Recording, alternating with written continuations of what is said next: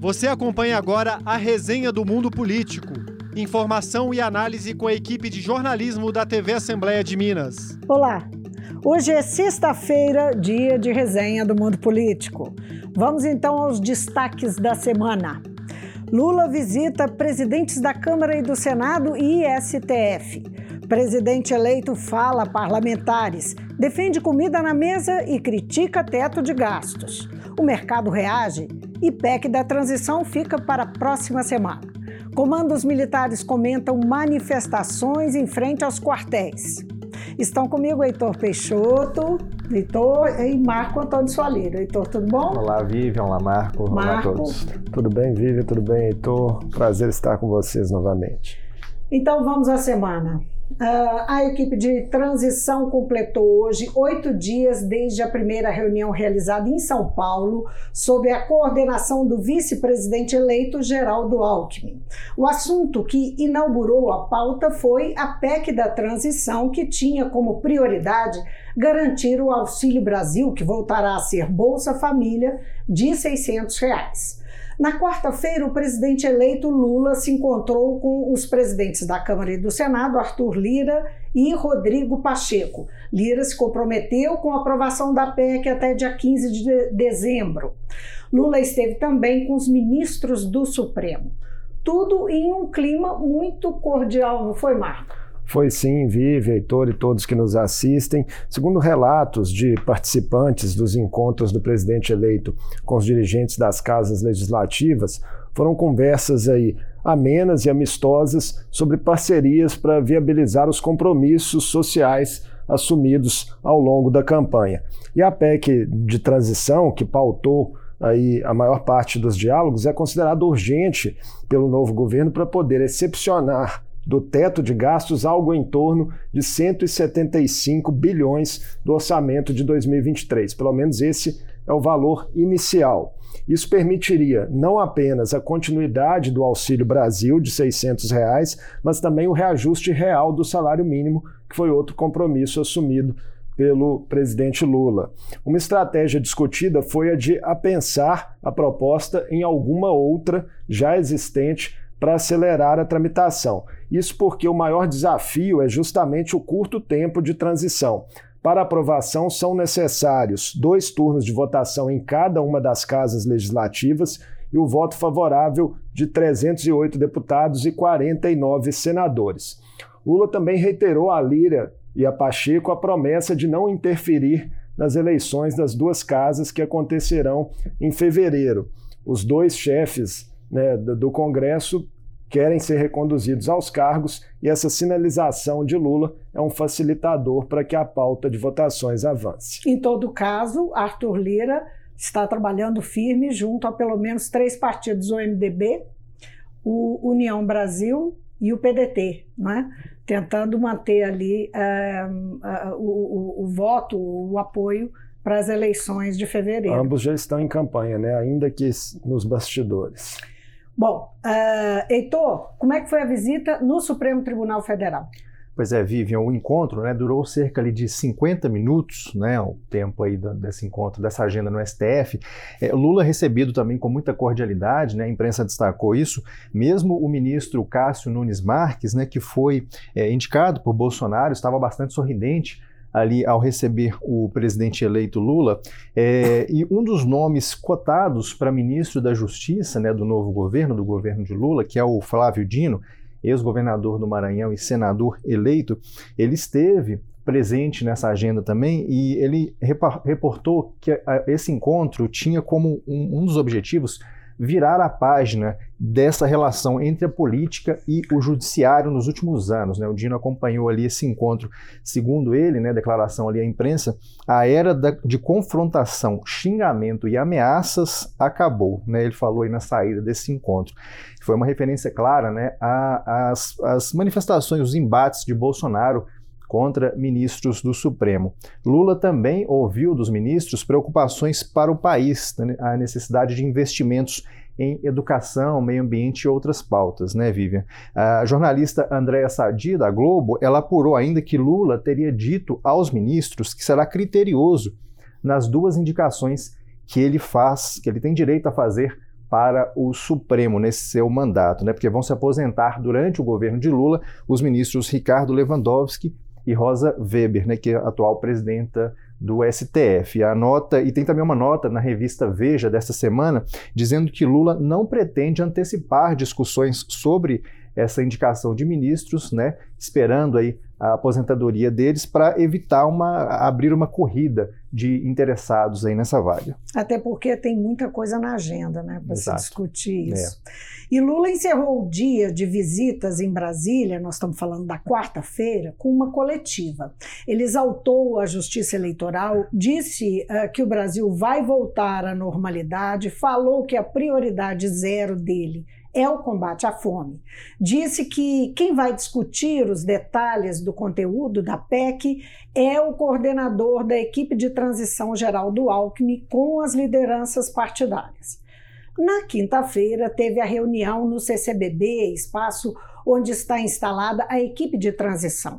Lula falou a parlamentares de 14 partidos convidados. Apenas o Partido Republicano não esteve presente, representado. Foi um discurso forte, né, Marco? Foi sim. É, a fala foi marcada pela exaltação né, do atendimento de demandas sociais como sua prioridade máxima, e o ápice foi o momento em que o presidente eleito foi às lágrimas ao dizer que terá novamente como missão primordial garantir que cada brasileiro tenha todas as suas refeições diárias. Ele chamou o compromisso com essa causa de regra de ouro de seu futuro governo. O segundo inquérito nacional sobre insegurança alimentar, né, no contexto da pandemia, que foi publicado em junho desse ano, aponta que são 33 milhões de pessoas a passar fome no país, o mesmo nível de 30 anos atrás. Outra passagem que chamou muita atenção foi quando o petista dirigiu uma fala a apoiadores de Bolsonaro que permanecem em frente aos quartéis, clamando por um golpe militar. Lula fez um apelo para que essas pessoas voltem para suas casas, ainda que mantenham críticas a ele e respeitem o resultado das eleições. Mas, como foi um discurso bastante longo, outros pontos geraram repercussões mais ruidosas, né, Vivi? Pois é. Num dado momento do discurso, Lula diz o seguinte: porque, aí é aspas mesmo, porque toda hora falam que é preciso cortar gastos, fazer superávit, que é preciso teto de gastos. Porque as mesmas pessoas que discutem teto de gastos com seriedade não discutem a questão social. Essa argumentação repercutiu bastante na mídia. E sexta pela manhã, a equipe de transição de governo adiou do governo, não é? Adiou uh, para segunda-feira, de segunda era segunda, para quarta-feira, então retificado. Uh, foi adiado de segunda para quarta-feira da semana que vem a apresentação final da PEC da transição. O desenho da PEC não é só técnico, é sobretudo político e vai muito além do futuro Bolsa Família de 600 reais. O que se sabe até agora é que prevê recursos para farmácia popular, merenda escolar, creches para universidades e outros pontos. Mas o cobertor é curto, não é, Heitor? É curto, Vivian, Marco, e também, é, é, inclusive, suscitou a discussão essa semana é, do momento de cumprimento dessas promessas, se já, se já tentariam cumprir todas as promessas de cara ou se dividiriam isso, né, escalonando aí ao longo dos quatro anos de mandato. E tem uma questão importante também na, na PEC, que é uh, colocar, o Marco já falou dos valores, mas que é colocar o, o Bolsa Família fora do teto de gastos, né, aí sim liberando margem para o cumprimento dessas outras promessas de campanha, já mencionadas aqui, né? o aumento do salário mínimo, retorno da farmácia popular, a recomposição da merenda escolar, ações de saúde indígena e entre outras políticas aí pretendidas pelo novo governo.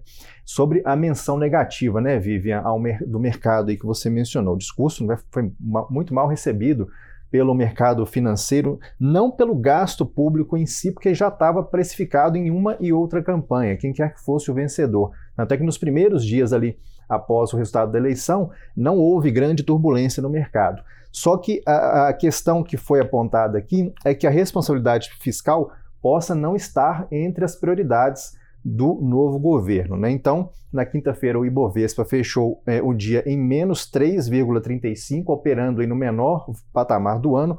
O dólar fechou em 5,39, é, em forte alta. Aí o Lula até é, é, fez uma réplica né, no final do dia, ele ironizando, dizendo que o mercado fica nervoso à toa, que ele nunca viu um mercado tão sensível como o brasileiro. E ele foi além, ele disse achar engraçado que o mercado não ficou nervoso nos quatro anos do governo Bolsonaro, com as medidas também é, afrontando ali a responsabilidade fiscal do país. Então, depois dessa quinta-feira nervosa, teve esse anúncio, né, que você falou, Vivian, da, da, do adiamento né, da apresentação da PEC, segundo o senador Wellington Dias, que está designado para liderar essas negociações, o objetivo é aprimorar a proposição com sugestões recebidas exatamente na Câmara e Senado nessa semana. E hoje, sexta-feira, a gente tem uma declaração do presidente do Banco Central, né, dizendo ser normal esse tipo de turbulência em momento de transição, mas que é preciso um olho no social e outro na responsabilidade fiscal. O Roberto Campos Neto disse que não teve muito contato ainda com a equipe de transição, mas que tem conversado de tempos em tempos com o Pércio Arida, né, que é um dos idealizadores do Plano Real e está na equipe de transição do novo governo, o governo Lula. É uma declaração que chamou atenção foi de Henrique Meirelles também, né? O ex-presidente do Banco Central no governo Lula chegou a ser cotado aí na imprensa como possível futuro ministro, que disse que o presidente Lula estaria dilmando, né, numa referência ao modelo econômico que vigorou nos governos da então presidenta Dilma Rousseff. Enquanto isso, circulava na rede um meme é, que comparava o momento em que é, é, o governo Bolsonaro anuncia a PEC, né, a PEC recente, que, que foi chamada de PEC da Bondade, e o momento, e esse momento, né, faz uma comparação, uma brincadeirinha com o cachorro dormindo, o cachorro é. acordado e atento.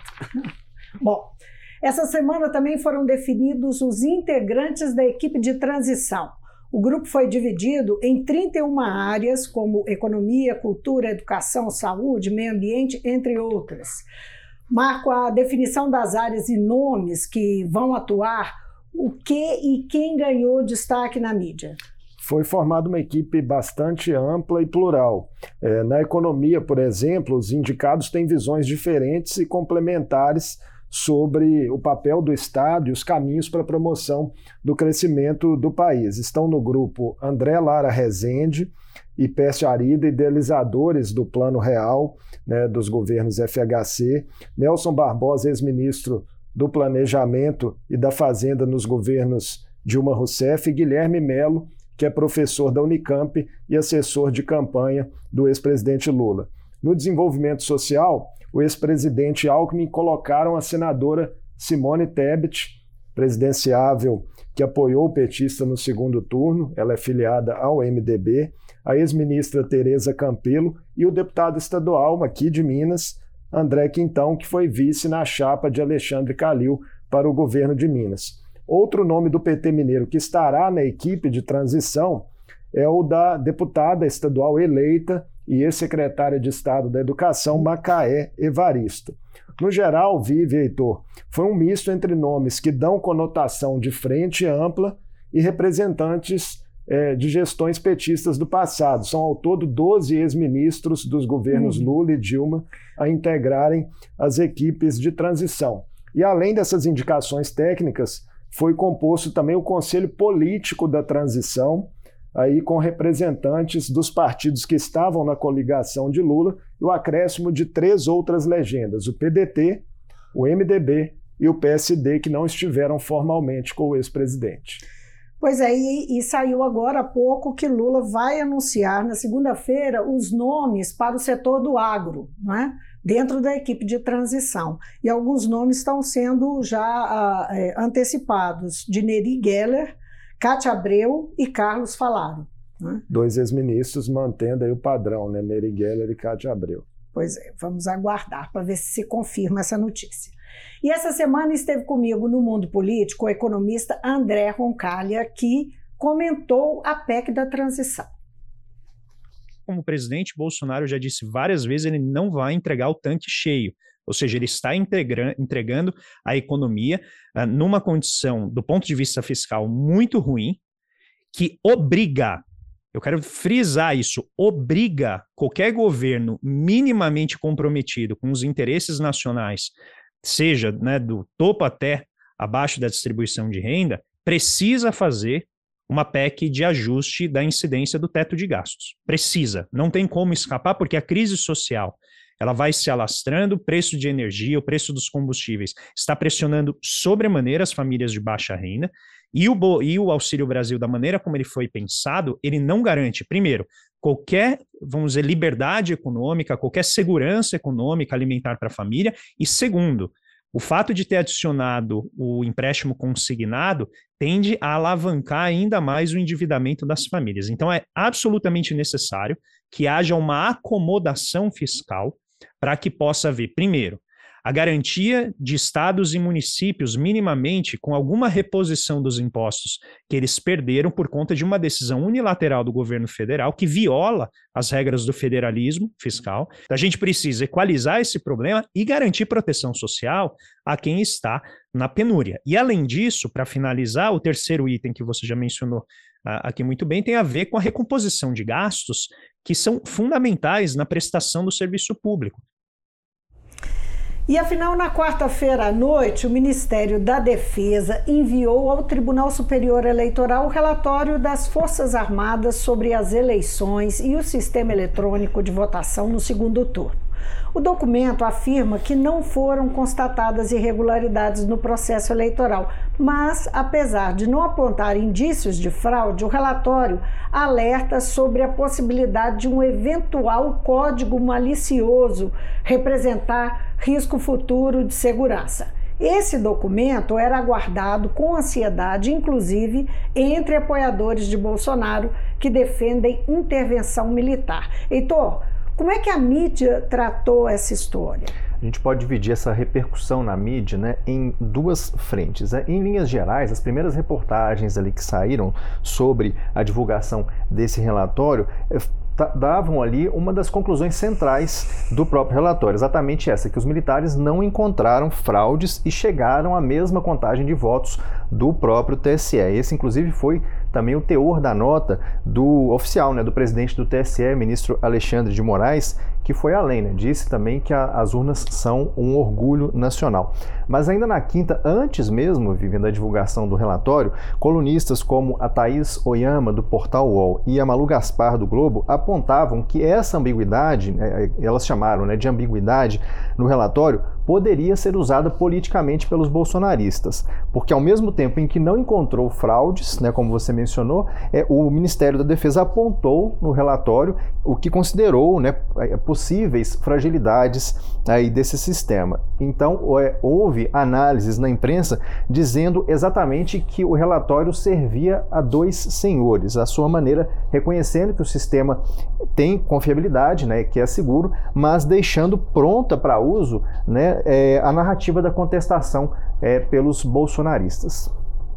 É verdade também que no dia seguinte o uh, ministro da Defesa soltou uma outra nota dizendo que não, que tinha sim possibilidade de fraude. Não é? Exatamente. É, voltou né, a levantar suspeitas. Exatamente. É, o, o, ministro da Defesa, Paulo Sérgio Nogueira, que, nosso general Paulo Sérgio Nogueira, que nós sabemos que tem um forte alinhamento com o presidente Bolsonaro. Ontem, o ministro da Defesa, Paulo Sérgio Nogueira, voltou a levantar suspeitas sobre as eleições. Disse que não exclui risco de fraude. E hoje, os comandantes do Exército, uh, da Marinha e da Aeronáutica divulgaram nota em que condenam eventuais excessos cometidos em manifestações e criticam eventuais restrições a direitos por parte de agentes públicos. É uma história assim, que parece uma história em looping, Marco. Isso aí, Vive, Heitor, é, não é sequer, né, primeiro cabe esclarecer isso, atribuição constitucional das Forças Armadas investigar o processo eleitoral. Mas é, o Ministério da Defesa vem há tempos né, com a postura de morde a sopra em relação ao TSE, que casa com o próprio comportamento do presidente da República, Jair Bolsonaro. Sem apresentar sinais ou indícios técnicos consistentes, a pasta insiste né, em citar uma alegada violabilidade é, do sistema. A gente entende, não, não resta outra conclusão para deixarem aberto aí alguma tentativa de incitação de movimentos populares contra o resultado legítimo já reconhecido dessa forma por organizações nacionais e estrangeiras. Essa semana se somou a essa estratégia a entrevista do presidente do PL, Valdemar da Costa Neto, que disse que só se comprometeria em reconhecer o resultado a partir de um aval das Forças Armadas. A propósito, ele não falou nada ainda. Não falou nada ainda, continua em silêncio depois dessa entrevista e da divulgação da nota. A nota dos comandantes militares nesta sexta-feira, que veio depois da manifestação do Ministério da Defesa, né, reafirma compromisso com o Estado democrático de direito é, mas considera as manifestações legítimas desde que não impeçam o direito de ir e vir de terceiros e naquilo que foi interpretado né, por analistas como um recado ao judiciário, que você já destacou, Vive condena restrições de direitos por agentes públicos e conclama o poder legislativo a corrigir descaminhos autoritários, abre aspas, foi a expressão é, que estava na nota. Certo é que tudo isso vai contribuindo para que se mantenha né, um clima de animosidade em grupos radicalizados da sociedade que apoiam Bolsonaro e replicam sua retórica né, de vitimismo frente às instituições. Vamos ver até onde essa corda né, antidemocrática vai ser esticada em meio a uma transição que já está em curso. E uma informação importante desta sexta-feira é que o vice-presidente eleito Geraldo Alckmin já assumiu a interlocução por parte do futuro governo com as Forças Armadas. A ideia inicial tratada nas conversas é que o futuro ministro da Defesa seja um civil de perfil moderado. O Marco mencionou, né, Vive, a questão do Valdemar da Costa Neto e aguardando o relatório né, para se manifestar, para reconhecimento de, de, enfim, de resultado da eleição. E durante a semana ele também colocou o PL como oposição ao governo do presidente eleito Lula, mas tem uma matéria no jornal Globo mostrando que deputados do partido, os deputados eleitos, né, ele pode, pode, eh, pode manifestar assim, uma dificuldade de fazer essa oposição ao novo governo. Né? Há quem tenha parabenizado Lula pela vitória, né? tem quem tenha se omitido no segundo turno. Isso dentro do PL. Do, dentro do PL, do partido do Valdemar da Costa Neto, partido de Jair Bolsonaro também. Né? Então teve gente que se omitiu, teve gente que foi é, ministro da Dilma, né? Então a, a, pluralidade né, desses deputados que fazem parte da bancada podem ser uma, um obstáculo aí, segundo essa matéria do Jornal Globo, para que o PL entre coeso numa oposição ao novo governo, né? Eles, a reportagem lembra também que o, o PL tem um histórico de adesismo, né? De participar de diversos governos, né? Nos últimos, nos últimos anos. Participou de todas as gestões do PT, né? Federais. Pois é, e segundo esse levantamento da reportagem, o próprio PL admite que dos 99 deputados eleitos, 40 teriam inclinação a negociar apoio a Lula. O, o, jornal Globo ele mapeou 25 que não fizeram campanha para o Bolsonaro no segundo turno, que parabenizaram Lula pela vitória, como eu mencionei, ou que já foram aliados do PT. Desses, 21 são do Nordeste, né? Aí é uma explicação clara aí do favoritismo de Lula no Nordeste. Mas tem um mineiro também, o deputado federal Zé Vitor. Ele, apesar de ter criticado no Twitter essa, essa ideia de ampliar o orçamento, né, e a, e a questão da responsabilidade fiscal, ele se colocou à disposição para conversar com o novo governo, oferecendo uma, uma oposição construtiva e reconheceu de pronto a vitória de Lula no próprio dia do segundo turno. Para terminar, e tem deputado do PL que já assumiu o Ministério da Dilma, né, o Antônio Carlos Rodrigues, que foi ministro dos Transportes ali no finalzinho do governo da Dilma, pouco antes do impeachment, e o Wellington Roberto da Paraíba, que foi o único deputado do PL que votou contra o impeachment da ex-presidente Dilma, segundo esse levantamento feito pelo jornal Globo. Agora vai ser interessante acompanhar o, o que, que vai acontecer dentro do PL daqui para frente, não é? é? porque o, o presidente do partido, Valdemar da Costa Neto, chegou a dizer que vai convidar é, Bolsonaro para assumir a presidência de honra do partido. É? É, e é certo também que se houver algum é, entreveiro ali interno, Bolsonaro, é, caso saia do partido, arrastaria com ele vários parlamentares também, né, que se filiaram ao PL acompanhando o presidente. A ver, né? Agora, Marco, o presidente Jair Bolsonaro tá, está recolhido desde a derrota. O que, o que já se falou sobre isso? O que, que a mídia, como é que a mídia está tratando essa, esse assunto? Pois é, de forma recorrente, né, o, o presidente não vem tendo agendas públicas. A primeira semana pós-derrota foi assim, de reclusão, sem agenda de trabalho. O mandatário também dispensou uma série de atividades né, que foram é, recorrentes ao longo do seu primeiro mandato. As tradicionais lives de quinta, quintas-feiras, né, que o Heitor era telespectador assim, Sempre. e que não ocorrem mais há duas semanas, motociatas e encontros com apoiadores em frente ao Palácio do Alvorada, aquele cercadinho ali, né? Bolsonaro sempre se dirigia ali aos seus apoiadores para dar algumas declarações que eram filmadas pela imprensa. Segundo relatos de quem esteve com o presidente, ele ainda estaria inconformado e irritado com o resultado das urnas, tentando digeri-lo. E o padrão não mudou nessa segunda semana. Né? Nem a tradicional live, né, como a gente já disse aqui, ocorreu ontem, né, quinta-feira, e foi noticiado apenas na imprensa um rápido encontro, que na verdade foi no final da semana passada, de Bolsonaro com Geraldo Alckmin, que rendeu um curioso relato de que Bolsonaro, ao fim, teria pedido ao Alckmin para salvar o Brasil do comunismo. Né? Alckmin, que é o vice-presidente eleito na chapa de Lula. Agora, enquanto o presidente silencia, seus aliados se movimentam. Nos últimos dias, o senador Eduardo Gomes, do PL do Tocantins, líder do governo no Congresso, tem feito contato com diversos senadores para tentar apresentar ainda este mês uma PEC que criaria o cargo de senador vitalício para ex-presidentes da República.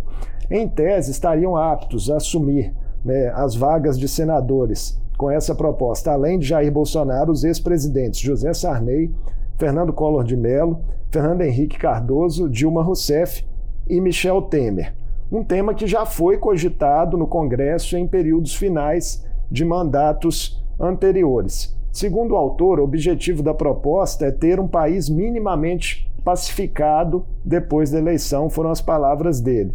Na prática, aprovar a PEC agora permitiria a Jair Bolsonaro maior visibilidade nos próximos anos e também a proteção do foro privilegiado contra eventuais processos.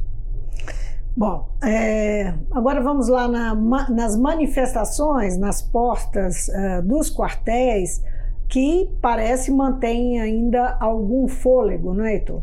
Mantém sim, vive. A gente vê isso inclusive aqui em Belo Horizonte, né? Ali na, na Raja Gabaga, para quem conhece, para quem tá vive aqui em Belo Horizonte. Gente aqui, pertinho. inclusive, né? Inclusive, às vezes dá impacto aqui no trânsito, né? Próximo da, da Assembleia, de manhã, especialmente, né? Um movimento ali de muita gente circulando por ali.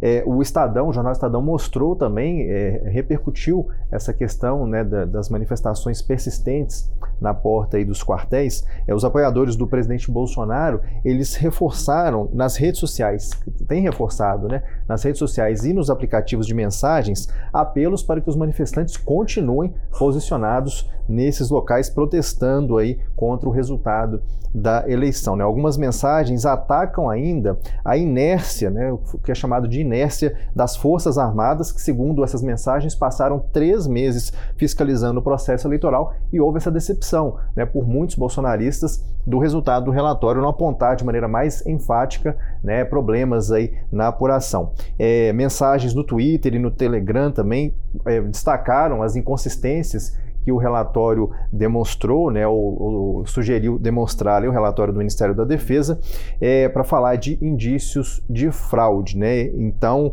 é, temos ainda a manutenção desse movimento, né, em alguma medida ele até cresce em algumas localidades. É, o monitor de redes do jornal Estadão, ele captou na quarta-feira 255 mil mensagens no Twitter é, repercutindo e mobilizando para esses atos aí na porta dos quartéis. É, na contramão aos pedidos de intervenção dos resultados nas urnas, a gente teve manifestação essa semana da ministra Maria Elizabeth Rocha, que ela é do Superior Tribunal Militar. Ela criticou as manifestações chamadas de antidemocráticas por ela, de grupos extremistas em todo o Brasil. Ela também alerta para o fato de que militares da ativa não podem participar desse tipo de ato. Ela é mineira, né? ela tem 62 anos, é a primeira e única mulher a compor essa corte militar ela, a ministra ela deu entrevista, né, essas declarações foram numa entrevista ao site Congresso em Foco e alertou, né, ela faz o alerta de que quem pede o retorno do autoritarismo não tem a menor ideia do que isso seja. Ela lembrou também que Lula vai ser o novo comandante das Forças Armadas e será respeitado por elas. Aí, aspas da ministra: Eu convivo no meio militar e conheço bem o pensamento dos meus colegas. É a declaração que ela deu nessa entrevista. E que um golpe militar não cabe mais no século XXI. Bom, e o Supremo Tribunal Federal toma medidas contra manifestações antidemocráticas. O ministro Alexandre de Moraes determinou às polícias federal, rodoviária federal e militar do Distrito Federal a imediata retirada de caminhões, parece que cerca de 115 caminhões que obstruem vias em Brasília. E hoje estendeu a determinação para todo o território nacional o Ministério Público Federal denunciou três empresários por financiamento de atos antidemocráticos em Mato Grosso do Sul. Exatamente o que esses empresários estão financiando, Marco? O grupo é acusado de bancar comida a manifestantes, enviar caminhões para fechar rodovias e oferecer estrutura logística para protestos golpistas na cidade de Dourados e no entorno ali desse município do Mato Grosso do Sul. De acordo com o Ministério Público Federal, o trio vai responder por incitar é, publicamente animosidade entre as Forças Armadas é, e os poderes constitucionais, as instituições civis ou a sociedade, ao pedir providências contra resultado das eleições legitimamente reconhecido como válido pelo Supremo Tribunal, pelo Tribunal Superior Eleitoral. A informação é de que são é, esse trio um dono de restaurantes, um proprietário de uma loja de insumos agropecuários e a diretora do Centro de Tradições Gaúchas de Dourados. Os nomes não foram divulgados. Na denúncia, os procuradores também pedem que os acusados sejam condenados por danos morais coletivos. No caso dos caminhões em Brasília, os donos já foram, já têm identificação? É, a, notícia, a notícia que circulou, Vivi, não sobre, exatamente sobre esses 115 caminhões que chegaram né, a Brasília, inclusive houve essa manifestação do ministro Alexandre de Moraes para que eles não, não atrapalhassem o trânsito e fossem multados em até 100 mil reais por hora né, por motorista, por veículo que estivesse é, interrompendo, mas eles foram posicionados ali no local que, no caso, não atrapalharia as vias de Brasília, mas a PRF informou ao Supremo que identificou e multou 40 pessoas e 10 empresas que atuaram aí nos bloqueios das rodovias. Né? Inclusive divulgou o nome de todos os, os multados, né, tanto pessoas físicas quanto as empresas. Só nesse bloco né, de pessoas multadas e empresas são 55 multas que chegam próximo de um milhão de reais. Mas 90% dessas multas, isso foi notícia de hoje na imprensa, só foram aplicadas depois que o STF ameaçou prender o diretor-geral da PRF. Né? E a agência pública ela apontou a participação do empresário Luciano Hang, né, que teria enviado caminhões a serviço da Avan, né, a empresa que ele dirige, para bloqueios né, nas estradas, aí, nas rodovias do país. E em Santa Catarina, né, outros empresários e agentes públicos, inclusive um vereador lá do estado é, estariam por trás desses atos aí nas rodovias. Tem um empresário do setor de construção, inclusive, que foi preso em flagrante por tentativa de homicídio, por ter golpeado um agente da PRF na cabeça com uma barra de ferro, né, num desses bloqueios aí nas estradas do país. Bom, ontem a Polícia Federal abriu um inquérito para investigar o diretor da Polícia Rodoviária Federal, Silvinei Vasques, esse aí mesmo que você mencionou, que estava ameaçado de ser preso por outro motivo relacionado à, à falta de atuação, não é? Uh, em relação às manifestações. Ele, dessa vez, é, esse inquérito é por atuação em bloqueios de rodovias do Nordeste no dia 30, dia da votação do segundo turno. Lembra? Isso foi notícia, foi muito falado no dia da votação. A Polícia Federal quer apurar se o chefe da corporação cometeu crimes de prevaricação ou contra o Estado Democrático.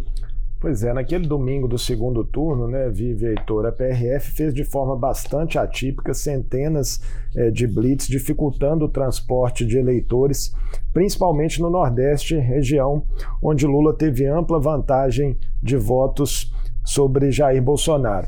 Outro foco do inquérito, além da atuação neste dia do segundo turno, será é, o trabalho da PRF contra os bloqueios interdições de rodovias promovidos por bolsonaristas após o resultado é, das urnas. Nesse caso, a atuação do departamento é, só se mostrou mais efetiva após uma ordem é, do presidente do TSE, é, ministro Alexandre de Moraes, que foi dada na terça-feira. Né? Ficaram ali dois dias ainda de uma certa inércia da Polícia Rodoviária Federal e circularam inclusive vídeos né, até de declarações de membros da corporação em apoio aos manifestantes, como se fosse essa orientação recebida dos órgãos superiores da instituição. O crime de prevaricação é definido no Código Penal como retardar ou deixar de praticar indevidamente ato de ofício ou praticá-lo contra a disposição expressa de lei para satisfazer é, interesse ou sentimento pessoal. A pena é de até um ano de prisão mais pagamento de multa. Enquanto em Brasília há uma intensa movimentação para a transição no governo federal, aqui em Minas é hora de costura política do governo Zema, que terá um segundo mandato. Ontem, o vice-governador eleito, Matheus Simões, e o secretário de governo, Igor Eto, se reuniram com a bancada do PSD na Assembleia. Após uma relação conturbada nos últimos anos com o legislativo, o governo busca atrair o partido para a base de apoio à Zema. A partir de 2023, o PSD terá a segunda maior bancada na casa, com nove deputados. Marco. A articulação do governo chama atenção, Vive Heitor, especialmente pelo fato né, do PSD ser o partido do ex-prefeito Alexandre Calil, que foi o principal rival político de Zema nas eleições de 2022, e ser também o partido do presidente da Assembleia, Agostinho Patrus, né, que trocou diversas farpas públicas nos últimos anos com o governador. O PSD também era a principal legenda do bloco independente na Assembleia, que é o maior grupo político da casa na composição atual, e o líder, Cássio Soares, ocupou cargos importantes em CPIs de relator e presidente que apuraram irregularidades na Secretaria de Saúde e na CEMIG. Cássio, inclusive, foi elogiado publicamente após as eleições por Matheus Simões, o futuro né, vice-governador, vice-governador eleito, que chegou a dizer que respeitava muito o trabalho de Cássio. Mas o fato é também que, mesmo é, com todo esse histórico, durante a campanha houve dissidência de vários deputados estaduais e federais do PSD que não apoiaram Calil e já estiveram ali trabalhando pela reeleição de Romeu Zema. De acordo com fontes que participaram né, do encontro ocorrido na residência é, do deputado estadual Gil Pereira, ambos os lados estão dispostos aí a recomeçar a relação. Ainda não há, contudo, certeza de que será firmado um acordo.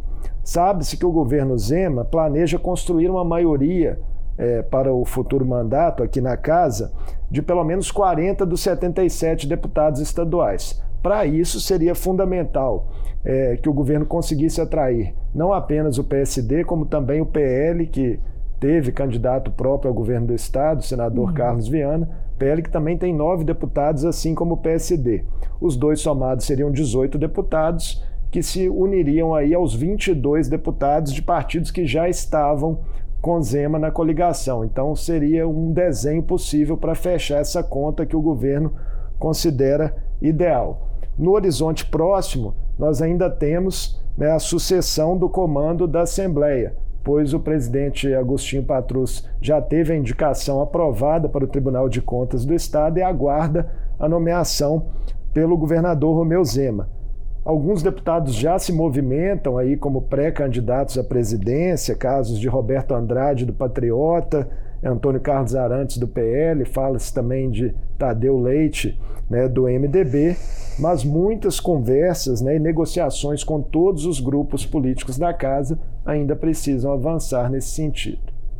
Pois é, agora a oposição a Zema também se articula deputados estaduais da federação formada por PT, PV e PCdoB se reuniram pela primeira vez para discutir a formação de um bloco de oposição a Romeu Zema na Assembleia. E foi exatamente no mesmo dia desse encontro uh, do PSD, da bancada do PSD, com o, uh, o vice-governador é, eleito. Né? Participaram desse encontro da oposição também uh, parlamentares do PSOL e da rede, né, Heitor? É, esse encontro foi destacado em reportagem do jornal O Tempo, né? E a matéria é, menciona que para o bloco ser formado, né, a federação ela precisa de fechar um acordo com pelo menos mais uma sigla aí também para fazer esse arco de alianças aí pela oposição. Segundo o jornal, isso não deve ser um problema, já que atualmente o PSOL e a rede já fazem parte aqui da oposição na Assembleia e as deputadas Ana Paula Siqueira da rede e Bela Gonçalves, né, que foi eleita agora para o primeiro mandato aqui na Assembleia, também participaram da reunião. Ana Paula reeleita, né, pela rede. No encontro, né, ficou definido aí também, segundo a reportagem, que o objetivo é formar o maior bloco de oposição possível. Para isso, serão procurados também partidos que no plano nacional apoiam o presidente eleito Lula, como o PROS e o PSB. O PROS, ele fez um deputado, né, a reeleição aí do deputado Elismar Prado, e o PSB também fez um reelegendo o Neilando Pimenta.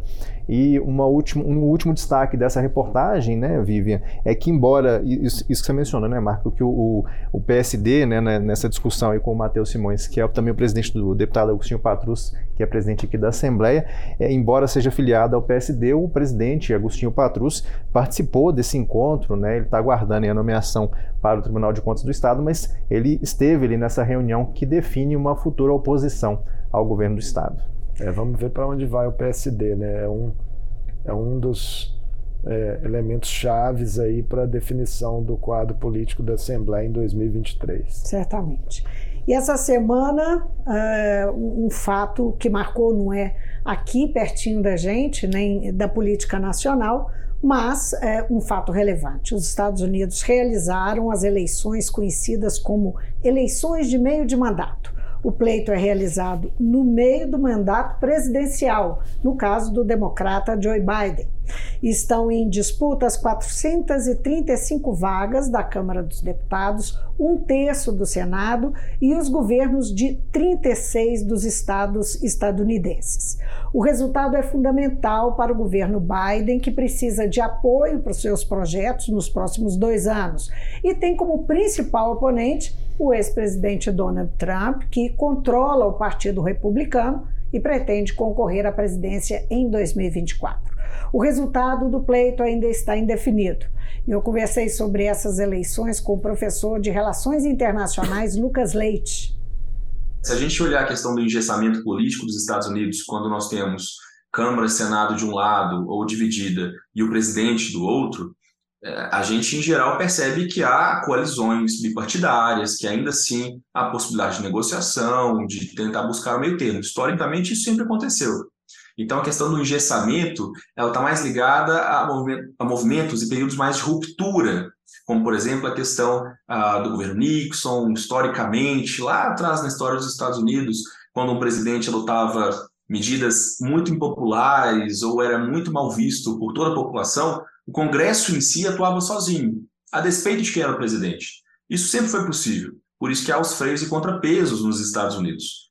Contudo, nos dez últimos anos, esse engessamento tem a ver justamente com a radicalização que tem ocorrido no Partido Republicano. Né? Ele tem se aproximado cada vez mais de um discurso de extrema direita, um discurso cada vez mais reacionário, e essa capacidade de interlocução entre democratas e republicanos tem ficado muito difícil. Por isso que é possível falar em engessamento nesse momento. Hum. Ou seja, a despeito de qualquer tipo de resultado que nós tenhamos nessa eleição, ela será de alguma forma engessada. Estava se prevendo pior com a eleição de uma maioria republicana em todas as casas e um controle muito grande da Casa dos Representantes. Isso não vai acontecer. Haverá um controle, mas não vai ser total. E no Senado, ainda essa dúvida. A resenha do mundo político vai ficando por aqui. Obrigada, Marco, Heitor, Sempre pela um parceria. Estarmos juntos. Uma alegria. Obrigado. E você de casa, obrigada por nos acompanhar. Um bom fim de semana e até a próxima. A resenha do mundo político é uma realização da TV Assembleia de Minas Gerais. Participam do programa os jornalistas Marco Antônio Soaleiro, Heitor Peixoto e Tayana Máximo. A edição de áudio foi de Leandro César e a direção de Alevi Ferreira.